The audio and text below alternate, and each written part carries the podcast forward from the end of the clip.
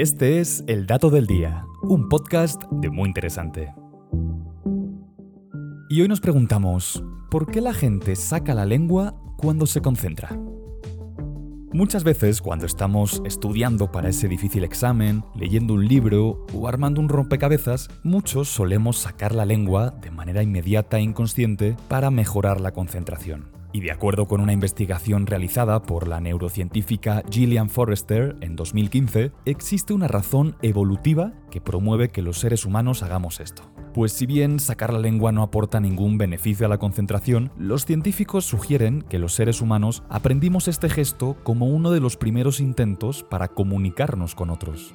Para llegar a esta conclusión, durante un estudio se sometió a los voluntarios a pruebas cada vez más complicadas utilizando distintos juegos que aumentaban su nivel de dificultad con cada nivel superado. De manera que cuando los participantes se enfrentaban a obstáculos más complicados, el nivel de concentración que necesitaban se volvía mayor. Y para sorpresa de los investigadores, la mayoría de los participantes sacaba la lengua conforme la dificultad progresaba. Esta reacción sucede porque las articulaciones de las manos y la lengua se rigen por procesos cerebrales compartidos y como explica Forrester, esto habría proporcionado un puente natural para que un sistema de comunicación primitivo pasara de los gestos con las manos al habla en el hombre de hace miles de años atrás. De esta manera, con el paso del tiempo, estas gesticulaciones se han vuelto más complejas y variadas, ya que se adaptan a la cultura de cada país. Un gran ejemplo es cómo los italianos juntan los dedos de la mano para expresar hartazgo o cómo los latinos se caracterizan por ser sumamente expresivos al utilizar todo el cuerpo mientras hablan.